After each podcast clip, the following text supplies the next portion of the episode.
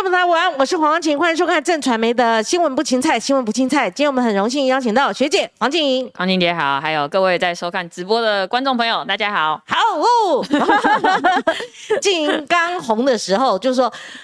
被注意到的时候，我那时候在做广播啊，当时候他一个人单枪赴会，我已经讲了好几次了，就哇，我们满坑满谷都是媒体记者，所以很受瞩目。嗯，但收发到现在为止一样受瞩目，而且现在是真枪实弹呐，就是身份有一点转换，不太一样，还不太习惯。现在大家叫我议员，我还是有点坐立难安。已经开始有人叫你议员了，有有，因为。记者会介绍嘛，然后可能譬如说有要贵宾介绍，他就讲说新科议员黄静颖，我都会觉得 压力很大，站不起来。其实我们做我们的美编的时候，他本来下台北市议员黄静颖，因为现在还没就职嘛，还没还没。对，我就说要下一个准准备的准准议员呐。那有什么感觉？我因为我下这个标题，我一说你胜选归来嘛，好像出国比赛是。然后这种中华民国小姐嘛，世界小姐第一名回来了，回来回来。呃，对对对，有什么不一样？呃，其实心情上没有太大不一样，反而选后更压力更大，责任也更重。那这阵子都还在卸票的行程当中。那其实过去在扫街的时候，有时候跟大家距离上可能没有办法拉得很近，或者是有时候大家会对你有一些建议或是什么的。选后大家的建议又变得不一样了，更多那种实质生活上大家想要改善的事情，然后就会看着你说，希望你可以帮我们完成这样。那么迫切。对对对，但是就是觉得压力真的责任。重大，然后其实这这一次选完，真的对自己也有一些反省跟想法，那也有一些觉得可以再做的更好的事情，我觉得。接下来都可以继续改进啊！是我最近看到我们的留言板，都希望我发民众党的相关人士。其实我败选 啊，我不是败选啊，我怎么讲那么顺啊？哈，我关我屁事啊！我怎么败选啊？啊！因为我们最近都在讲民进党的惨败败选原因。哎呀，好笑，好好笑啊！我怎么败选呢哈？就选后我第一天就邀请民众党的秘书长谢立功啦。哈，其实我本来构想是三大秘书长，嗯，那一。被国民党秘书长临时开天窗放鸽子，然后民进党的秘书长林奇耀林秘书长，我是不想去找他，因为他已经跟主席一起请辞了嘛，啊，所以谢立功来了啊。那最近的留言是希望我们再发民众党的，那你想来想去，我本来哈没有看到留言之前，我就已经邀请学姐了，而且我说你这次一个人来，嗯，因为以前我会凑对，哎，对对，来到我们节目中的，嗯，几乎都当选哎，哦哟，这里有手气很好啊。有做过这里的都会上，对你呃呃中间来过两次，呃当时我聊得非常愉快，是你跟曾宇一起来，对对对，曾宇也选不错，你们两个都当选了，对对，真的。对。那中间我看了一个民调，就是所有十二个选区的，哎十二个行政区，就是我看那个呃民调，哎呦，所以又发你跟呃时代力量的那个，你记得吗？是是是，陈志明一起来，因为你们刚好都是在。当选边缘，现在就可以讲了啊。那静，你是怎么样说？你有应该有看到那些民调吧？有有有。那小党生存战嘛，哈。那时候是你是十二名，嗯，刚好在那边边上就有进去，但吊车尾。那你后来为什么一？票开出来是两万九千两百七十票呢？你觉得这中间的差距？其实我我在选前看到的民调其实都差不多，像光姐姐看到的，然后像这个吴子嘉吴董事长在节目上也有讲说，民众党全军覆没，然后只有学姐一个人留在这个名单里面。所以那阵子讲完之后，在市场里面看到大家所有的民众都跟我说：“啊，你问呢啊？哎，民众党跟他存你几嘞啊？呢？”然后我就想说，没有，我真的真的没有很稳，因为很多票都在空气里面，大家都说我。们是空气票打网路，那可是其实我一开始在调配的时候，自己也有稍微在空战跟陆战上面稍微做调配，嗯，因为大家都知道空战可能是我们的强项，所以我自己反而在陆战上面很努力的去请走市场。当然，我们不是像人家玩组织战，可以玩这种呃各办各种不同的参会啊、原油会啊等等的会活动等等，但是就是请走。所以其实，在选前看到民调的时候，我自己还有点紧张。老实说，我在投票前一天，我都还在想我自己。会不会上？你会跟我们讲那个民调，就是说从光晴姐看到那你是十二名，是那后面有什么变化？我有看到各种不同版本，有在十二名的，也有在落选头的，然后也有在这个中段班左右的，所以民调上面的落差有一点大，再加上加权的方式可能有一点不一样，可能应该有党的支持，可能又会有不一样的结果，嗯嗯，所以就会有很多不同的。嗯传言跟说法，所以我一开始都自己觉得我应该会吊车尾上。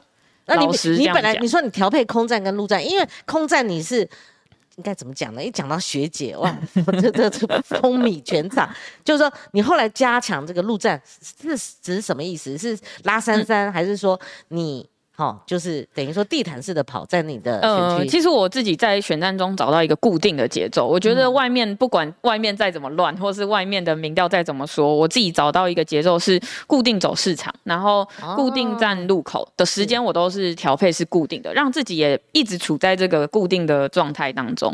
那呃，陆战的部分我们只能做的就是多办一些亲子的活动。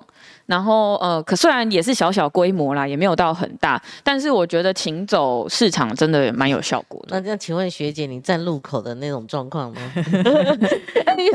站路口一开始我是五月多站的嗯，没有什么人理我哎、哎，真假？真的你那时候讲说你戴口罩嘛，哈，对是是这个原因吗？还是也不是，大家对选举好像就没有那么觉得好像要选的感觉，所以嗯那时候站路口在那边挥手，大家都这样骑车过去，然后顶多这样看一下。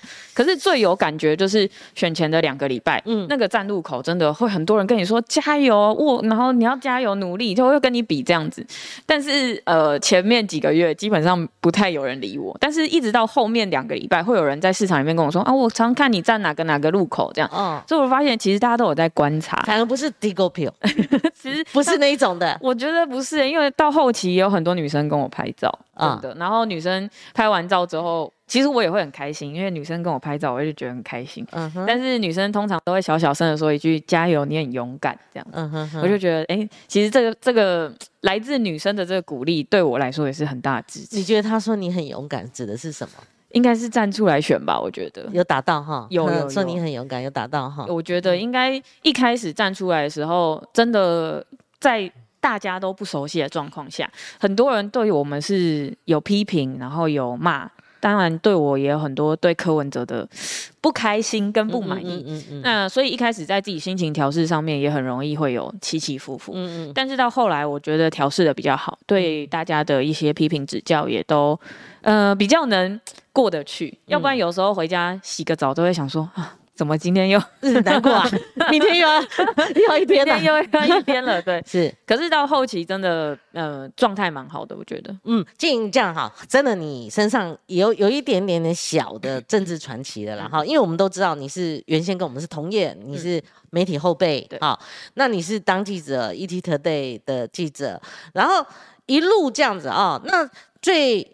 精华的、最值得回味的，应该就是跟柯皮，后来跟珊珊嘛，就是你进了市府。那现在讲你在这个市议会的经验也很丰富啦。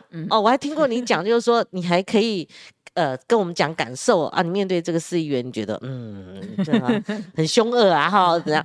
可是你举例，哎，譬如说你感觉徐巧芯，你就觉得他会让你们讲，容许你们讲，哈，不会那么咄咄逼人。那整个议会的经验，好，像先前媒体的经验，后来呃行政经验，台北市的行政经验，议会经验也有。那还有最强烈的一个经验呢，跟阿北的经验。对对对对，那你现在好，你们刚好这样，阿北任满八年了嘛，嗯当然他还是民众党的党主席，嗯可是他把你们小鸡孵出来，孵上去了，嗯他眼见你就要政坛发鸡了。那所以，我们一个个来讲，你觉得这一路的转变，那我们最后集中在阿北。嗯，你回头看这几天的阿北，他情绪有不好？还 说阿北他这八年他也转变很多了哈。当然，这八年从以前在媒体看他那个敲桌子，有没有那个最经典的画面？那时候敲桌子，那时候脾气很差啦。老实说，到后来，我觉得他现在呃全台湾走透透之后，开始我看他扫市场，或者是他来陪我扫这个北投市场旁边的夜市的时候，诶，我发现他有点不太一样。他会自己主动去跟人家握手，然后也会主动跟他们说，诶，要不要拍照？这样。以前不会吗？对，以前不会。以、哦然后那天扫街我还记得很清楚，是他偷偷在我耳边讲一句说、嗯去握手，这样。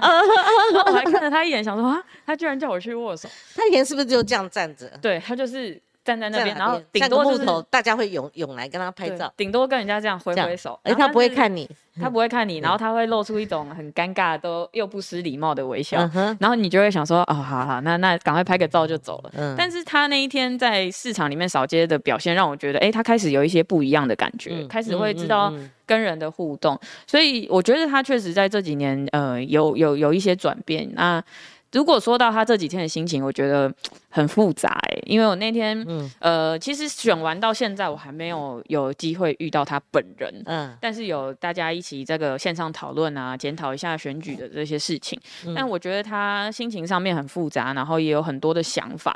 在现在对他来说，我觉得最大的是一种失落感，就是、呃你觉得？有啊？我觉得有诶、因哎为过去八年你做了很多事情，对然后接下来开始要交棒给。呃，下一个人，那我觉得他对他来说还是有一些失落感存在，嗯但是他也有很多想做的事情，所以那天在会议里面，他也有提出很多想法，希望说，诶，接下来我们在市政上面可以帮他盯上哪些东西。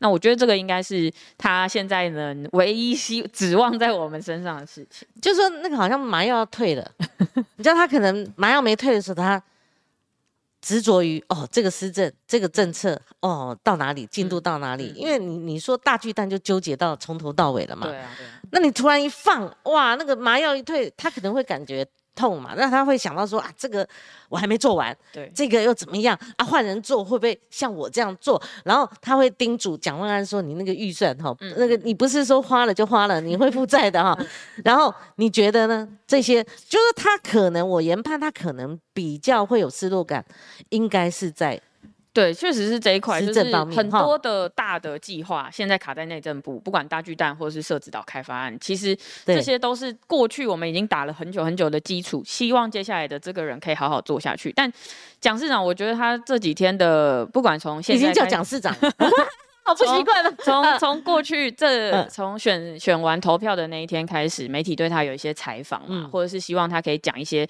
跟市政有关的东西。对，我至今还没有看到他真的很认真的描述一项政策给我听，或者是他没有对呃任何市政有一些想法，所以我觉得虽然他可能在头痛他的小内阁啦，嗯就是哎生不出人呐、或是嗯，呃人找不到啊，找不齐，但是我觉得对市政你应该要有一定的了解跟一定的这个。想法，那我觉得，呃，不要再只执着于这个吃喝玩乐啊等等的这些，因为那那天在交接的时候，市长送了他一堆那个书啊，对什么社会住宅啊，或者是什么呃不同的 SOP，因为以前是 SOP 狂，他就喜欢把一些 SOP 写成一本书，然后就把这些经验传承给当做教材哎、对，给他但。是蒋市长送了他一系列的门票，就是那个看表演的门票这样。哦，但是我觉得你应该对市政有更多的想法跟更多的解释，是现在市民希望可以看到的。所以我觉得嗯这方面他应该还要再做多那。赶快要进入状况了哈然而不是还停留在那个门票，或许是一个善意了啊。年轻跟阿北之间的差距。不过也可以听出来，黄静莹都还没有到这个市议会去就定位，可是他现在那个机关枪好像已经摆好了。真的吗？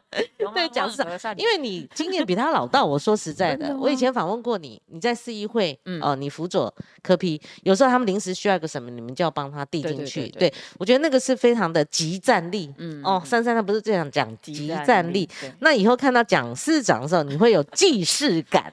我最近在学这种既视感。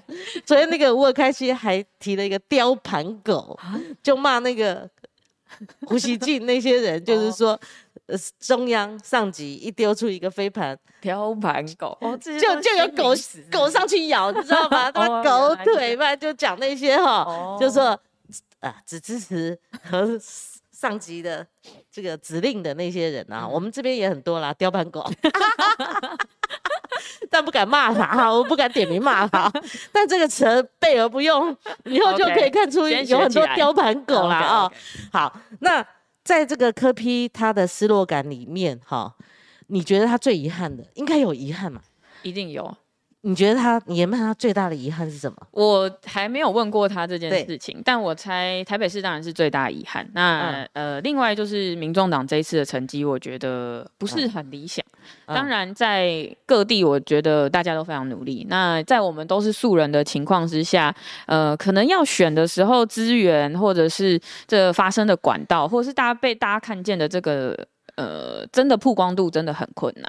我觉得我自己投入地方选战之后，有一阵子媒体也会打电话给我说：“哎，你最近都在干嘛？怎么很少看到你上新闻？”嗯，的确，这个真的很难呢，因为你都在跑地方行程啊。然后你如果不是主攻说，哎，脸书上面我马上就发一个针对一个议题去发表一些不同的看法或者不同的言论的话，对时事的掌握度没有那么重的话，你反而有点难去调配这个。学姐耶，以前打空战多容易啊，都要媒体盯着，后来。也觉得连你都感觉到，其实很困难，因为你同时要经营地方，你会花很多时间在地方上面，那你同时又要有空战，又要对时事掌握的很灵敏，其实我觉得这真的很无暇兼顾了，就没办法。两边都照顾到了，是两边很难照顾，所以在全台湾很多这个候选人，大家都是素人的状况下，可能我们很认识他，但是选民不认识他。对，那这个就是民众党的困境。我们提出了非常多，我觉得很漂亮的名单，大家在素人方面，其实大家我觉得很符合民众党的这个。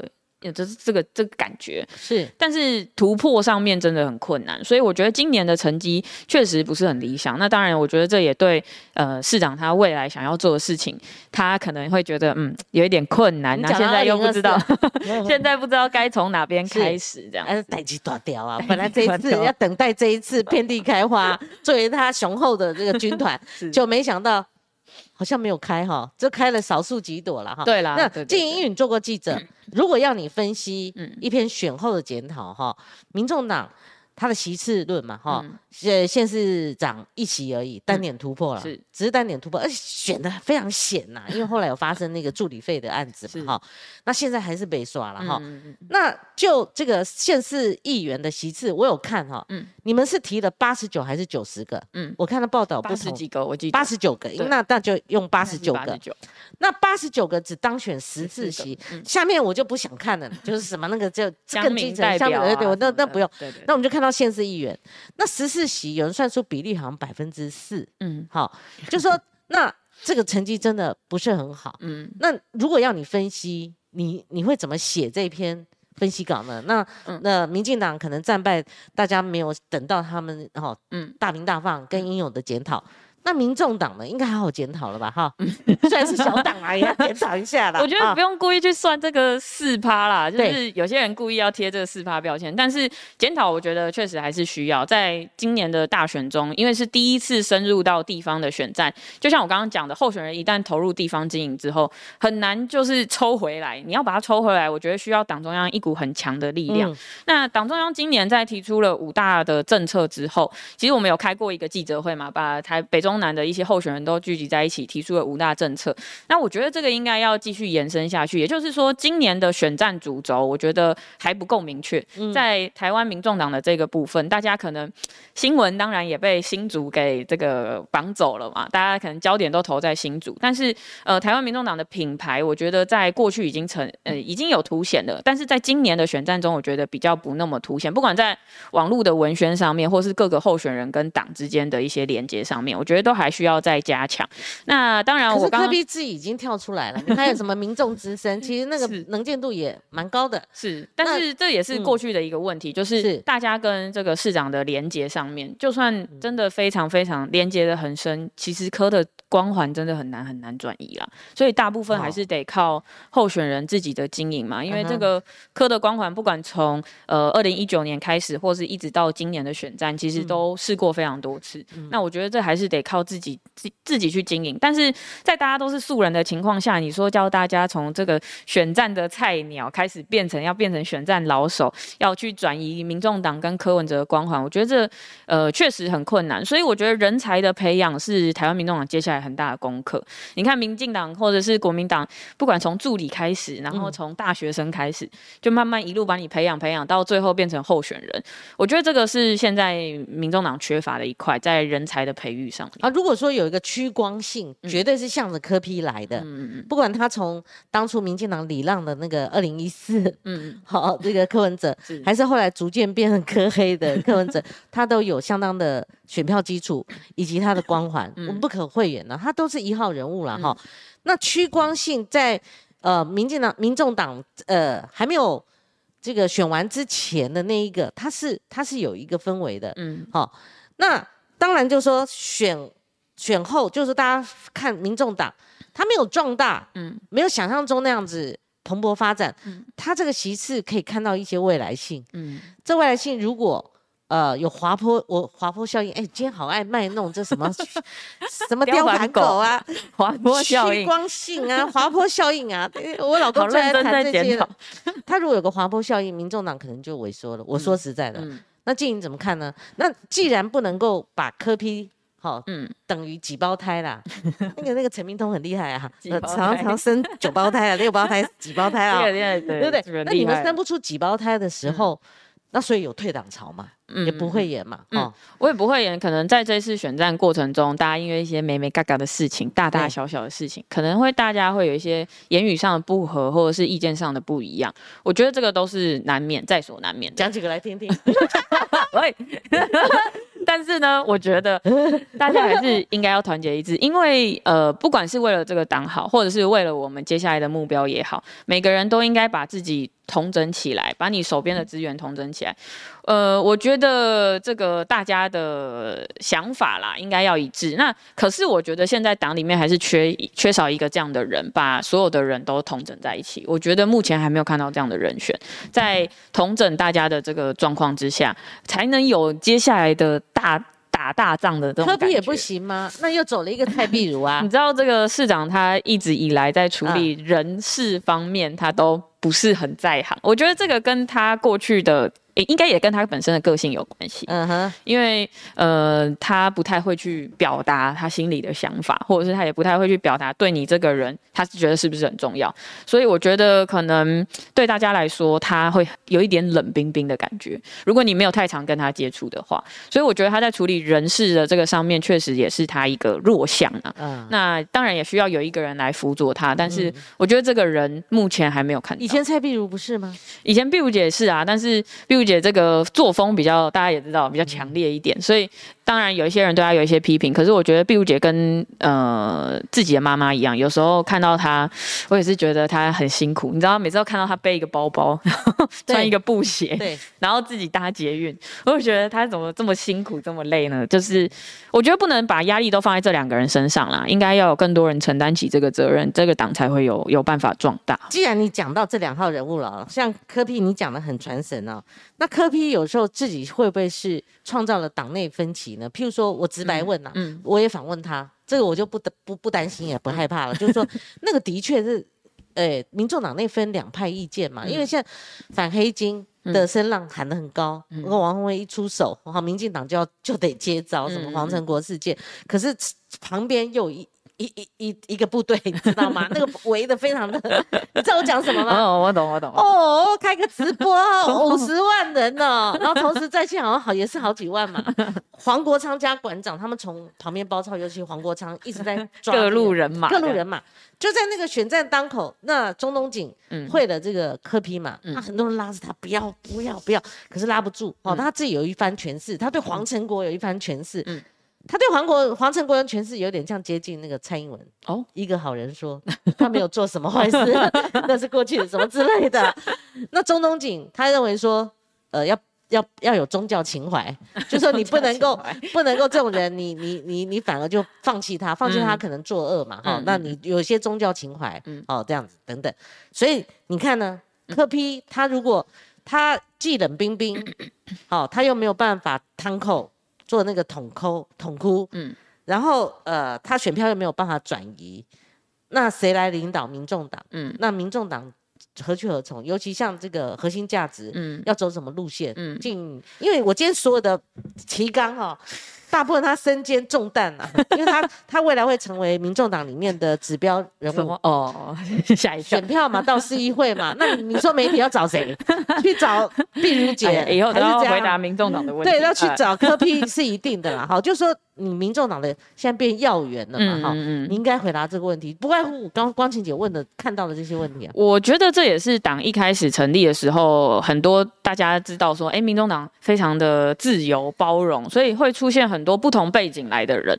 那每个人对于政治的想法跟看法都不太一样。嗯，有的大家可能是哎，平常都做这个研究室办公室，大家可能会有一些想法。但有些是在跑基层、跑地方的，大家又有另外一种不同想法的时候，嗯，就是会很。容易造成两派的意见在党内里面有一些分歧。那我觉得这也不是主席一个人的问题，而是整个大体制下啊，还有整个党的成长背景，就是会造成这样的状况。不过我觉得这也没有什么，因为诶，民进党自己也有很多意见不同的时候，像现在杀的刀刀见骨这样子。但是我我们乐见就是说，呃，这个柔性政党哈，嗯，那他某种程度一定会分歧嘛，就大名大放。我觉得这个风气，这个。目前我们看民进党就失去了这个一这股风情，变一言堂了。谁出来讲个几句就变战犯，就板把他定在十字架，这是像话吗？如果民众党他新兴政党保有这个是好的，嗯，只是后来谁来？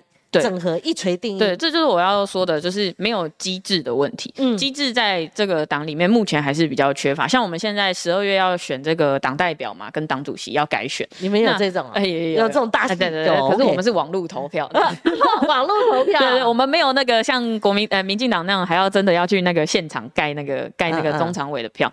但是我觉得这个应该是接下来要建立的啊，就是譬如说党代表选出来之后，呃，党代表大概什么时候要开会？那大家在会议中的。结论是不是要有真的有确切的执行？甚至党代表接下来会选中央委员，那中央委员提出来的意见，呃，要由哪一个部门去执行？我觉得这个机制在过去的选战中确实比较难看到大家的意。大家的意见真的落实，所以这应该是党接下来的功课。那呃，其实议议员候选人、议议员当选人本人也有很多，大家也有很多功课要做，包含深耕组织，然后深耕地方。这应该是民众党接下来的非常非常大的功课。你们在市议会现在可以有个党团，是对不对？是四个人，四个人够了嘛？三个人以上就可以了。三个人好。那其实又成。选的也不错，嗯，哦，那三三的嫡系嘛，好像都看到他们两个合照。那所以在市议会看你们四个怎么拼呢？我想那个呃能能见度是很高的啊。那你研判，你又就这个出发点来看，你觉得民众党这个政党未来会走向像？新党或亲民党那种一人政党化，嗯，还是说你们有选这个党主席，哎，不，有选这个党代表啊、中常委这些东西，他他就不可能沦为一呃一一人政党。嗯，我觉得要不不沦为一人政党的状况下，就是党要栽培一些明星等级的人物。嗯，那这些明星等级的人物要怎么样去挑选，或者是怎么样去找到呃有吸眼球功能的这个人物，我觉得是要靠大家的智慧啦。但是呃。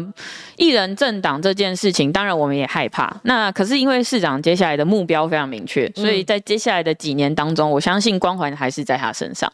只是说你要怎么样去培养旁边的这些小鸡，不管是这次十四席的这个议员，大家的表现应该要呃有有更多的声量进来，或更多的镁光灯进来，才能有。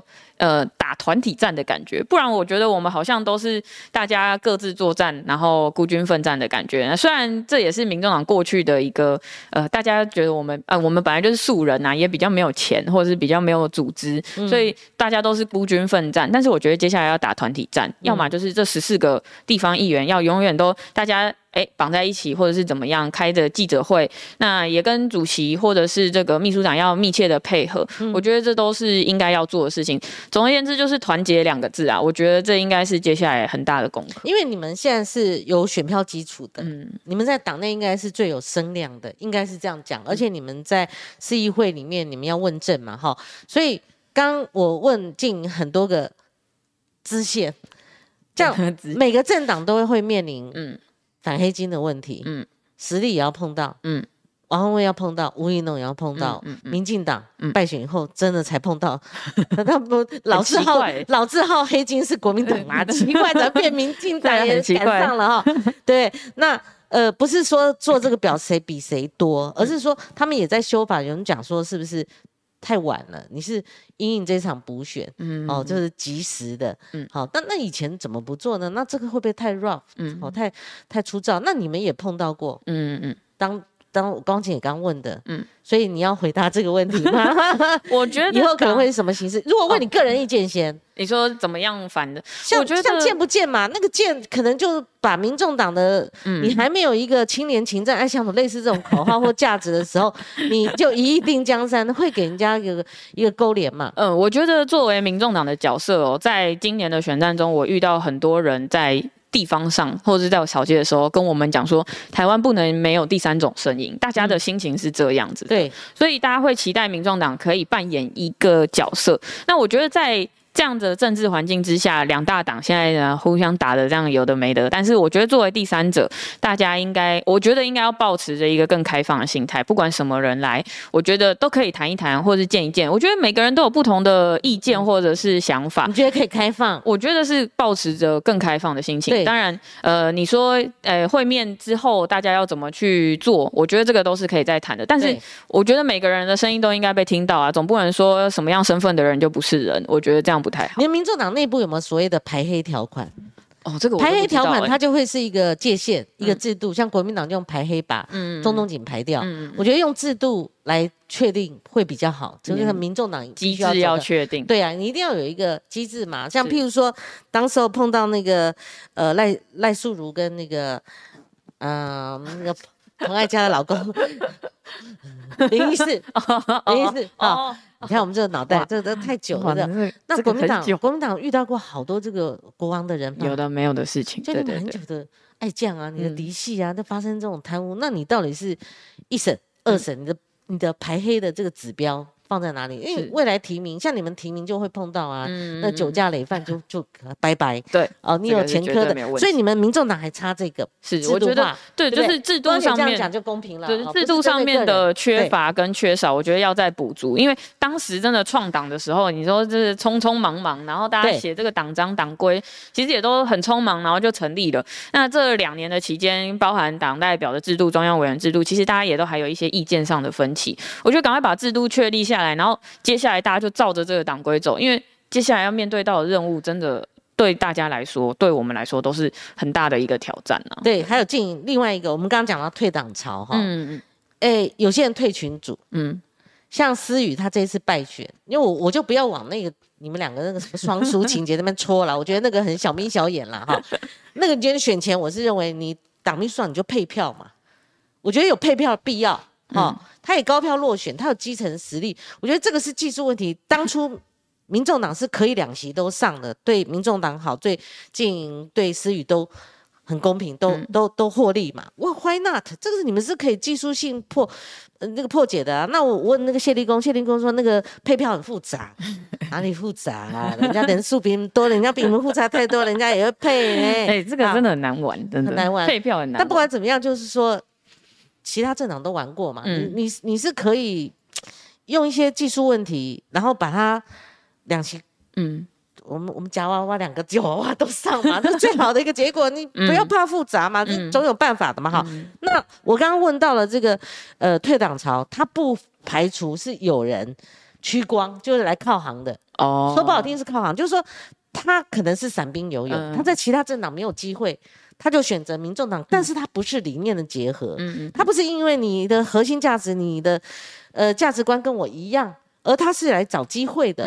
那你你就你的分析里面是不是有这样的一个现象？然后为数多少，是不是对民众党来讲的话，这样的一个退潮反而是好的？那相对来讲，你少了这这些，但是你要去吸引更多的人加入民众党啊。嗯嗯嗯嗯，对不对？嗯，嗯好，那个那个。才是未来的一个是是那个方向。所以建议你觉得呢？嗯这些人为什么退？先回答光庭姐前半部的问题哦，我觉得在这次的选战中，每一个人都应该承认每一区都有两席以上的空间，这才是民众党接下来的胸襟跟大家要做的事情。那我觉得在配票的机制上面，确实第一次在选战中，我觉得很困难的是，其实我也找不太到我们的选民在哪里。所以刚刚光晴姐问我说，两万九千票是怎么会怎么会从当初民调是最后一名，然后跑到呃第一名？所以这个落差上面其实真的很难抓，就你抓不到你选选票在哪里？对，抓不到选票在哪里。然后再加上我们的党员，其实你说那时候看到这个党员名单的时候，其实大家大部分我觉得呃都有一点点比较隐性，嗯，上班族，然后一般的生活老百姓，所以你其实真的有时候在路上根本就不知道我们的党员在哪里。那像国民两大党，他们的配票机制是他们有名单嘛？那名单拉出来之后，大家就会知道说，哎，这一家人是多少人，然后要配多少票。我觉得这个他们玩的时候是真的蛮厉害的，因为我听这个新庄的陈世轩说，他们可以统一回收选票，再统一分配给两个人，这样子非常非常厉害。三个人的选票统一回收，分配给两个人，让两个人都上。我觉得这个是有需要去可以参考别的政党，但是。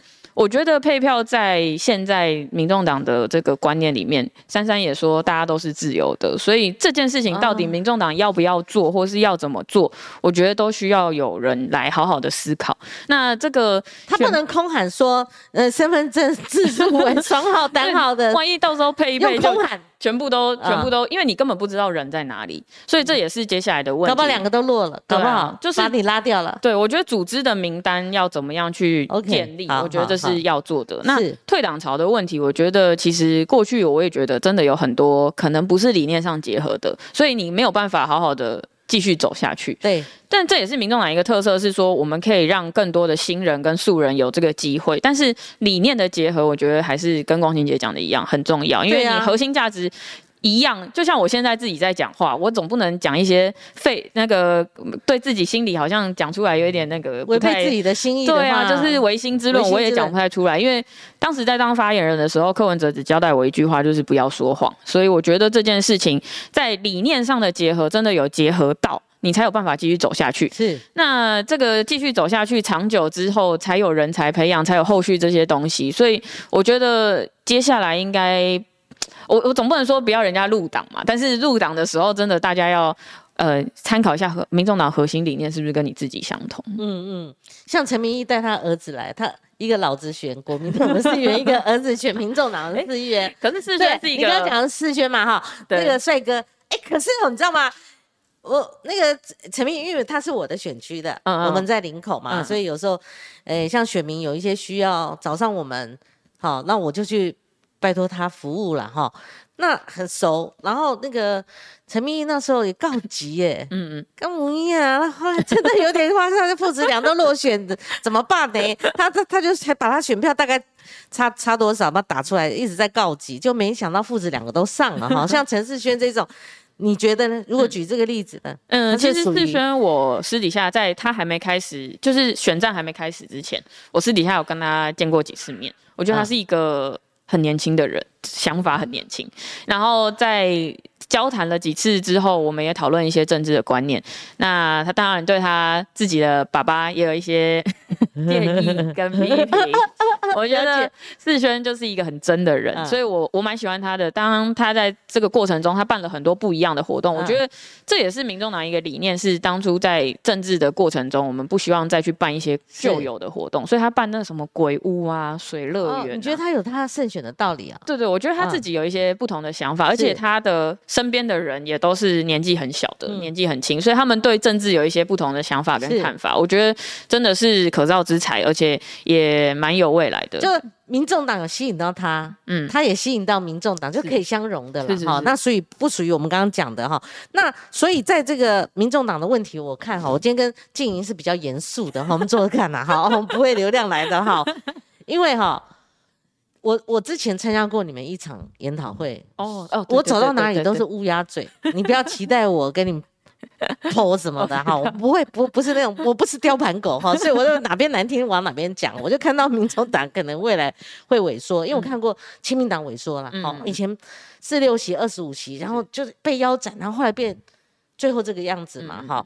那所以民众党这个这种开法哈，这种选票这种开，其实这样子亮亮出来，我我觉得他如果没有办法壮大的话，他就是走小党的路线，嗯嗯的过去的这个路子的嘛，哈。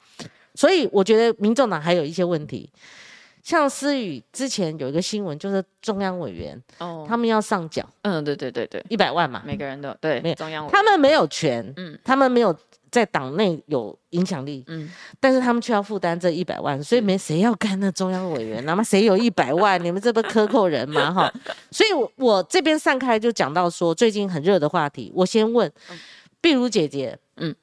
真的户头里只剩下六万吗？混到你们民众党的话，妈连生活都过不下去了。然后 你刚刚前面有讲说他背背包，然后头发也不染，然后穿的染烂烂的，然后每天去搭捷运，有这么衰吗？跟民众党混到现在是这样子的一个状况，那谁要混啊？嗯我不是讲说会获利赚很多钱呢、我的意思啊，怎么会混到说，比如蔡碧如只剩下六6万块，六万块，还好最近有人发他上通告，通告也不少，然后大家可以维持一下生活。你这个事情可以帮我们解密一下。我我那天有看到这个新闻，然后碧如姐姐说她这个户头里面只剩下六万，我觉得她对这个党贡献的太多，就是她什么意思？其实她真的，其实从以前在市府，然后到后来她去当立委，然后一直到现在，她在这个党里面的贡献，我觉得她很多时候她的呃想法都是以市长好，然后党好为主，所以他会呃不管怎么样，他都会先做这样子。我觉得他是一个嗯很为大局思考的人，当然他有时候他的做法可能会大家会有两面的不同的意见，可是呃我我相信碧如姐的初心都是为了这个党好，所以我觉得他呃有他接下来的任务，然后也有他接下来要去做的事情，他自己心里其实都很知道啦。有时候你看碧如姐也是跟大家笑笑的，然后跟我们年轻人打在一起，但是有时候他心里很知道他要做什么，所以我觉得不用担心他，他很快就会对蔡碧如，我们不是专谈他，嗯我我讲蔡碧如是一个影子。譬如说，学姐，嗯你选一个举，对不对？是你选完，你户头剩多少？哎、还是负债吗我？还是负债，我贷款还是没还完，你的什么贷款？留学贷款就是你到现在留学贷款，哎、对，有没有到现在 留学贷款一百万的留学贷款。一百万都还不了，你就还呃利息。因为他每个月还啊，所以就慢慢还，所以嗯就到现在应该还有四十四十几、四十几、三十差不多还，剩四十几万，对，四十几万。啊，就一直薪水之外就没有能力其实。选举真的很花钱。那你选举呢？你有选举有负债吗？选举这次大家小额募款，其实你是用小额募款？啊我是用小额募款，然后用网络，然后我有卖那个、那个小物小物，所以大家再会比较有比较热络一点。嗯那市党部那边有提供一些资源，所以嗯其实基本上我是真的用很省钱的选法，因为在那个。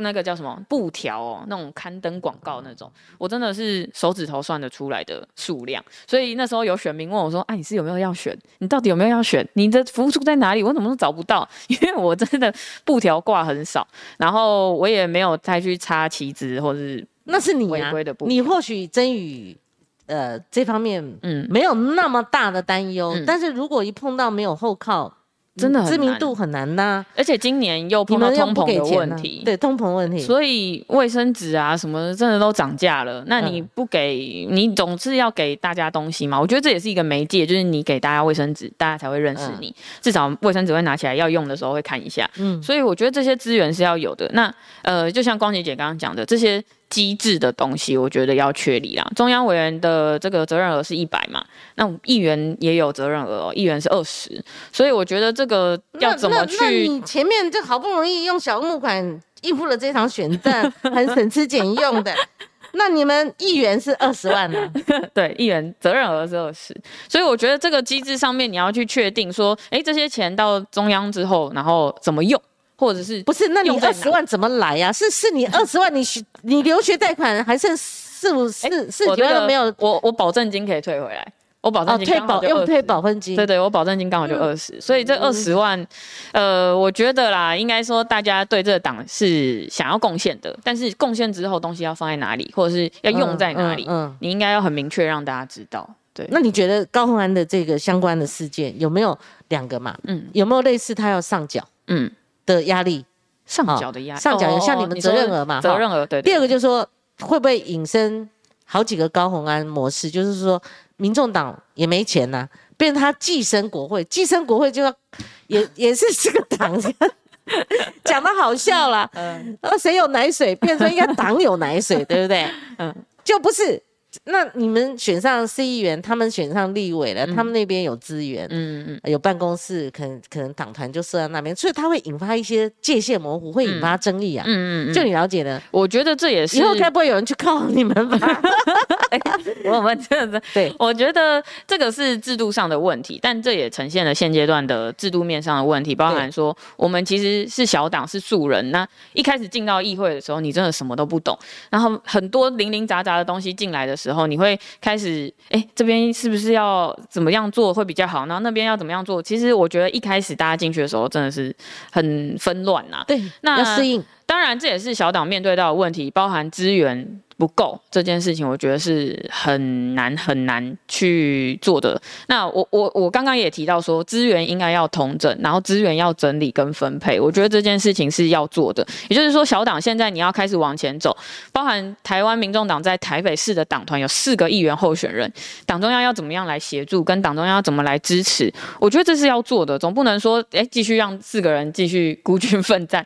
那我觉得在这个党团里面，我们团结一致是没有。问题，可是怎怎么跟党中央来配合？我觉得这个机制到目前为止，那民众党过去是靠募款吗？嗯，民众党过去靠小额募款，靠小额募款那个选的时候就是靠小额募款，所以我觉得很硬咯。小额募款真的不接受财团或是其他的，像我们看到政党灰色地带的东西。是是是，我觉得他这个这一点是他。从政以来的坚持，那我们今年用小额募款，其实也都知道困难点啊。这几年大家生活都过得很困难，其实你说真的已经生活困难，你要在他捐钱出来给候选人，真的有时候就送牛拔皮嘛。那么已经拔了人家好几次皮，我还收过五百二十元的捐款，然后备注写我爱你这样。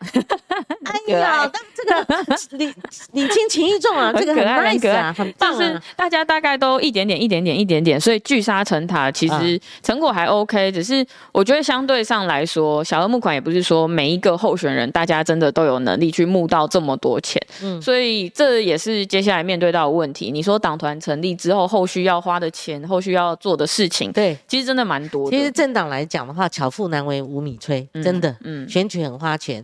那你开门七件事，像国民党以前党产那么多，上千亿啊，家大业大，还海外还有党产，可是后来也被抄嘛，你可以知道，所以他们后来。听那个呃，其他媒体政论节目讲，就是说一个人选立委，哎，不是选立委，选市议员，市议员，两百万。其实他们有两百万，你们还。没有嘞，小额募款或许 king king 呢，king king 哎，真的 king，可以对不对？可是就一个政党的发展来讲，你选个总统，嗯，你要花多少钱？对，你选个立委，你选个县市长，这个是你要花多少钱？这个是大家想象不到的那个，对，全台湾。所以我们在台湾搞政治哦，真的过不了这个关。嗯嗯。那你又很坚持的话，我觉得那民众党，我觉得这个是一个思考了哈。这个，那另外我想请教哈，就说这个黄珊珊，你跟过黄珊一段时间，嗯。珊珊可惜了，我特别调出他的票数，很多人或许会背了哈，我给大家复习一下：蒋万安是以五十七万五千五百九十票，得票率四十二点二九趴获胜，当选了台北市市长，赢了陈时中。好，陈世忠是四十三万四千五百五十八票，得票率三十一点九三，所以周玉蔻他骂说，你连三十五趴你都拿不到。今天还骂他说：“哎，今天最新的新闻不是我要讲的啊！刚刚说你选后也不站出来，你还是个男人，你没出息。”好好，我顺便带一下今天的新闻。那珊珊，我说他可惜的是，他拿到三十四万两千一百四十一票，得票率是二十五点一四趴，不得了。我们看他民调那时候，嗯，都两成嘛，哈。那这个票，因为你你要说完全算到民众党，嗯。我觉得是可以，嗯，但是某些程度，珊珊是用无党籍，是。他自己开拓出来。你说要算民众党，其实也有一点点疑问。是，那可是三三三四万票，嗯，如果就丢在那边的话，也可惜了，嗯，就差就就一一最后一里路嘛，是，所以。蓝绿的高墙没有打破，打不破。嗯，很难。那你们已经拼到黄珊珊已经拼到三四万。嗯，他又有一点像第三势力的雏形，但是他后来又有，他里面又有夹杂政党。嗯嗯嗯，他的骨干是政党。嗯嗯，政党有基本盘，民众党在台北市已经有基本盘了。哦，所以你怎么看三三这个结局呢？嗯，其实，在后来再回去看这个票数的时候，你把民众党的这几位议员候选人的票数再加起来，其实跟三三中间有很大落差，所以等于说中间还是有一部分的人，他可能是比较真的是第三势力，或者是他比较没有政党的这些逻辑思考等等，他会去投给黄珊珊。那其实我觉得这三十四万票对我们来说是很大的鼓励啊。其实我也是从他八趴的时候就跟着他。一直到现在，哦，就是他民调八趴的黄珊珊，你一直跟到后后来，到后来经过了疫情，然后他自己出来，到现在为止，我觉得其实这个三十四万票的选民真的非常非常非常非常感动。那呃，当然我还是说选举还是一个投票，还是一个不理性的行为。我觉得，因为还是要靠着情绪跟这个情感来动员。真的，那我觉得这个。对珊珊的情感，在最后的两天的车队扫街里面有看出这么一点点迹象。还有大雨中，对对，还有大雨中，大家淋雨的时候，大家团结在一起那个感觉，其实是有催出那么一点点的。但是我觉得有一点晚了，就是等于说整个选战中到最后的几个月，到最后几天才看出这一点点这个情绪跟这个感觉，所以反而让很多人在最后投票的时候会害怕谁当选，然后去做了一些选择。我觉得这个是比较可惜一点。的地方为什么早没有出现呢？其实呃，过去的因因为珊珊她本来就是一个，我觉得她可能带大家一开始今年的选战也冷，然后她自己。本身他在媒体受访的时候，他都会通常都会比较严肃一点，所以我觉得对大家大家看到他的那个感觉，车队扫街是一个面对面的接触的机会。那因为也有很多支持者会围绕在旁边，所以其实现场你感觉到那气氛是很棒的。那最后的几场造势活动，我我本人也淋的就是全身都湿了，连袜子都湿了，这样就是 那个感觉太 有点太刺激。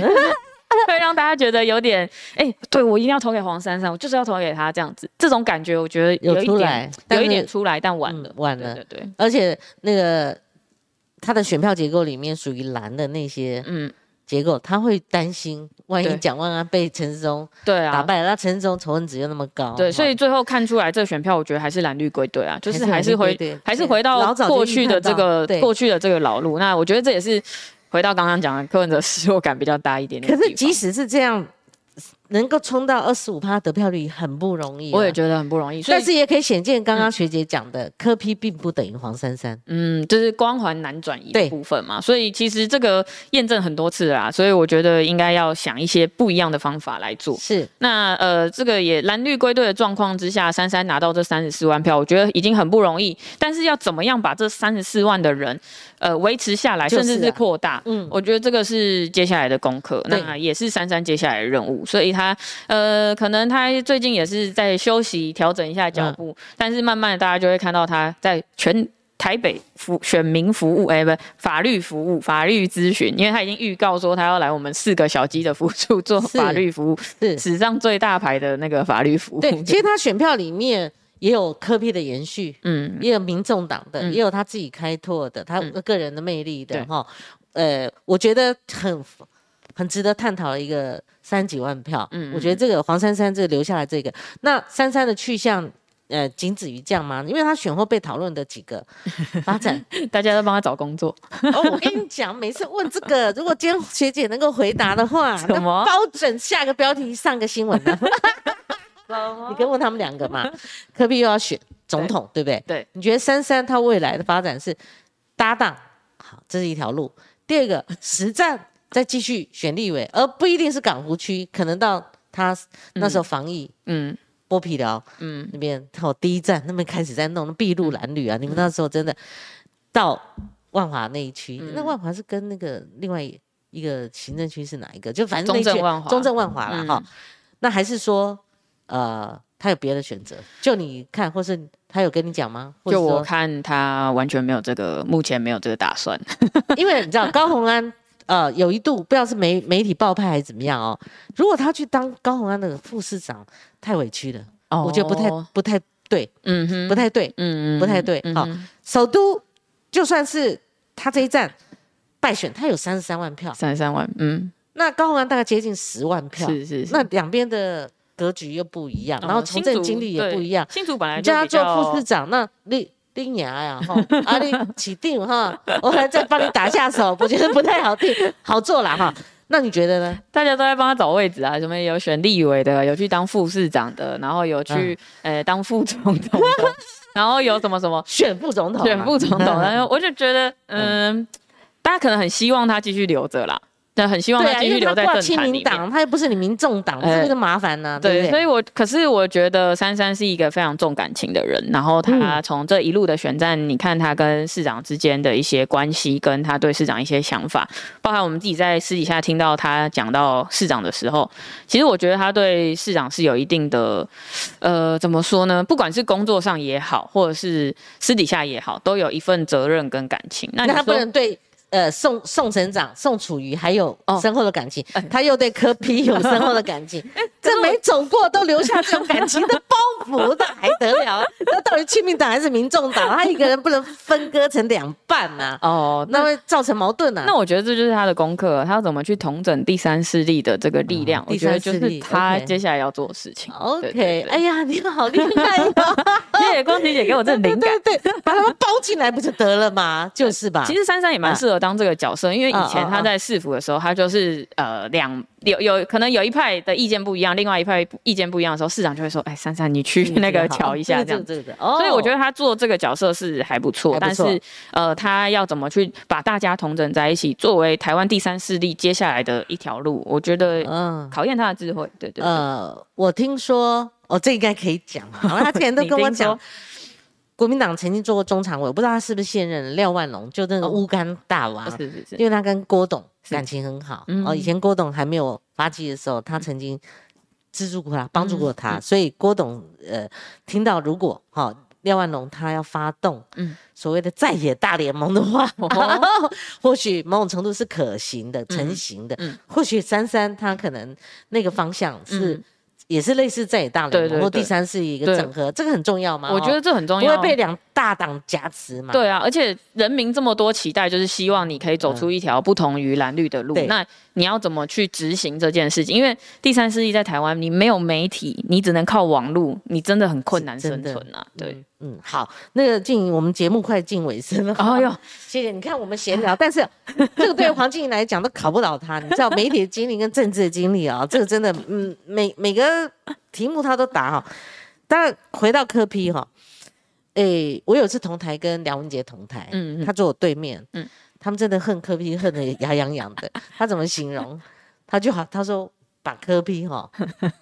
就像个异形，从民民进党的身体把它养大了，拔出来，异异异形，它钻出来了，就是民进党很懊悔嘛，写科幻小说。对对对，那科比 so far 走到今日，我觉得选总统很单纯，嗯，选总统就像当时候的陈水扁，两千年就一九九九年，大家都不看好，他带着李义阳跟黄天福他们去学习之旅，就也没有新闻，也没人知道他们在干什么，什么学习之旅。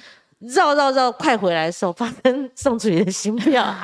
他们大概打到年底，罗文家感觉，嗯，感觉有那个手气，嗯，有好像有摸到总统大选那个感觉来了哈。哎，就没想到他三分天下，他渔翁得利嘛，嗯，哦，他相对多数就当选，应该没有人想得到啊。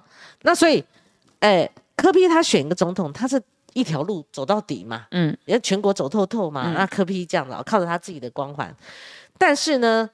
可是他现在的选票基础跟民众党的这次验证的这个选票实力是不够他撑起，嗯，明年的大选，明年大选一个总统，嗯，那有点像，就算他是过去宋楚瑜的母鸡带小鸡的模式，嗯那他有成事不足，但是败事有余的 这个能力嘛，一层两层嘛，对不对？他就是过过去的宋楚瑜嘛，嗯，可是他比宋楚瑜当初实力雄厚嘛，嗯。嗯，败事有余的那个实力，原来是这样。哎，我我不没有没有输赢的，我要进在公公啊！你明天他至少民调每次都一两成，好笑。但是他一定要参战，这样带动你们民众党的小鸡啊，太重要了。以前老宋就搞个好几次，就是为了这个目的嘛。嗯嗯嗯嗯嗯。他老脸拉下来，他也要这样做嘛。任人家讲，立马酸北屌，你每次都选变那个努力。对，所以科比未来是走这个路，建议你的。看法嘞？我觉得下一次的选战不要再复制这一次选战的模式。我的意思是说，不要再大家各走各的，也就是呃，接下来是总统嘛，然后包含加上这个立委嘛。对啊，立委其实很重要，你不能说民众党成立目的就是对靠科批去打打，然后就分几席不分区，会萎缩，会会会变小。对，因为议员的选战是多席次，所以其实议员的选战你还可以去交一些好朋友，但是。的立委是捉对厮杀，哎，所以捉对厮杀，对，一定杀到刀刀见骨的。那呃，民众党如果在地方选战中有一些议员的基础来做生根，然后进而去选一个立地方的立委，但是总统的这个方向也要很明确，也就是说，大家要跟着一个人走。我觉得就是方向明明确，然后做法一致，我觉得是我们接下来要做的事情。跟着母鸡冲的意思，你看民进党他在初选不管打到怎么样。初选过了之后，大家方向一致，就是要赢。嗯，所以我觉得这个是民众党要学习的功课。当然，我觉得每个候选人大家都会有自己的想法。对于选战，你你你想要怎么做？不挂布条，不做什么什么什么类型的事情？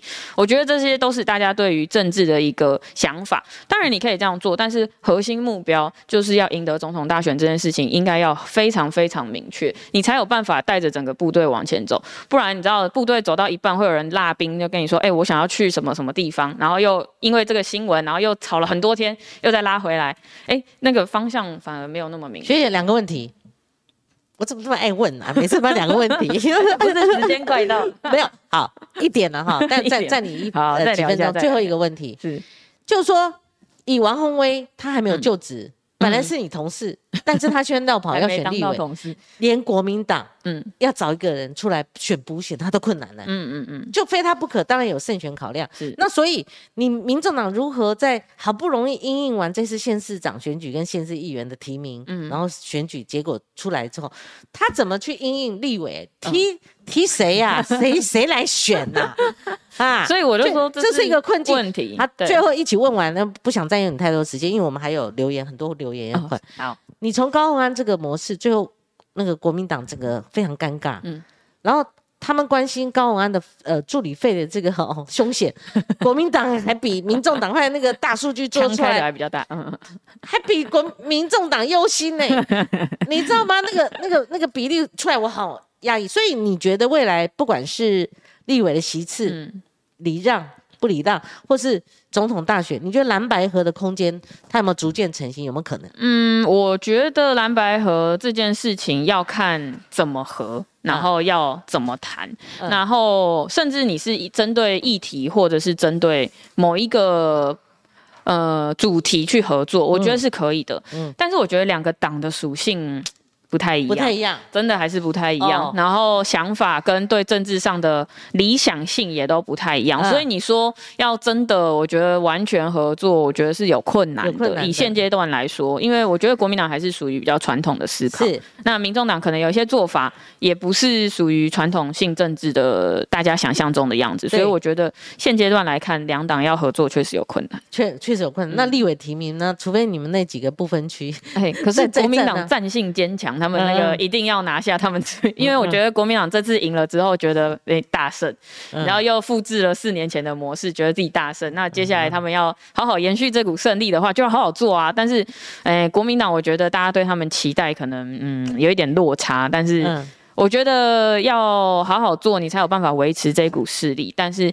要礼让，我觉得国民党目前看起来他们会觉得，哎，大胜，所以我们也要拿下每一场选战。他他要紧绷到二零二四嘛，他他的最力的，他就看他有没有这个能量。对，那民民众党这样的提名，可能也会有。嗯，所以我也有建议主席说，其实这次呃办完这次这次选举结束之后，应该要办个共事营，或是怎么样的，让大家再重新聚在一起。呃，当初因为选战我们有办非常多营队嘛，那让大家聚在一起讨论一下选战的过程或者选战的方法。那接下来你应该也要去做这件事情，至少不要让有些伙伴就就这样不见了，我觉得有点可惜啦。而且就算是呃。人才不够，就说提名的话，也不可能把黄静莹立刻还没就职就拉去选。哎，不要不要，这四年先做好，或者才刚就职就先拉去选嘛，这是可能政党之路说不过去。对，说不过去。好，我们今天非常谢谢静莹回答了非常多。哎，就是大格局的问题啊，就是很关民众党的。他愿意回答，我真的感谢。然后我们很多留言，MT 说学姐很不错，自己直播不管多少人看都很坚持做，就讲你的直播，不 讲我的是吧？我也是每个礼拜一晚上 很认真的直播，很认真直播啊！你你你看我们左下角，你有比我多吗？没有没有，你们比较多，因为我都只有一点点人而已，算少的嘞。我们已经占到一个，我们这几天都破千呢，哦，真的。王世王世坚那个四千多，我我只有这几集来说嘴啦，对对，自带流量的世坚哥。啊，我们比你多啊，真的，你们比我多很多。好好好，赵家宏认为说，我刚问到退党潮，他是退的刚好，重新盘整，去无存。曾经，真的。我也觉得啊，你不要觉得失去就失去全部啦，没有啊，有时候失去是好事。要看一下眼前留下来的，对不对？你像失恋最有这种感觉嘛，在家躺躺在那边好几天，就还才才觉得拜拜的比较好哈，早拜 没有早拜了哈。然后 Ben Lin 说谢谢中立的媒体哈，谢谢对我的称赞，我就不念很恶，我就自己念就很恶心了。好，黄胜浩说因为民众党还没有自己的独立于蓝绿的政策。嗯，政策你要翻墙，翻越蓝绿高墙，是以你们中央执政的那种实力没有建立，嗯，所以你自然提不出，就是说比较能够第三种超然的第三种声音跟相当的政策，这也是。对不对？像国防、军事、外交、内政、司法，这个如果经过一次总统大选，丢乌啊啦，我跟你讲啦，经经过一次总统大选，丢乌啊啦，哈，因为。你们民众党才成立两年嘛，哈，对啊。那柯文凯先生也提到，民众党没有钱，没有资源，嗯，这是个问题呀，真的，找个金主吧，找几个金主吧，啊，他跟你们理念相同的，在合法哦的基础下面，他是可以投注政党的经营嘛，哈。那还有一个金鸿 said，他说台湾最基本就是必须亲美，中美关系变成这样，短时间不可能转向的前提，第三党没有生存空间啊。这个逻，嗯，好吧，我那就是这个大格局，很大格局。对，就国民党跟民进党，哦，在二零二四年的选举会碰到，嗯，那柯批至少会被问到，嗯，要走哪一条路？嗯，这个一定会被问。这关系生存之战，过去八年就已经被问了很多次。第三政党、第三大党，就所谓第三势力结合，如果只是一个汤扣把他们扣扣拢，但是每个人他只是。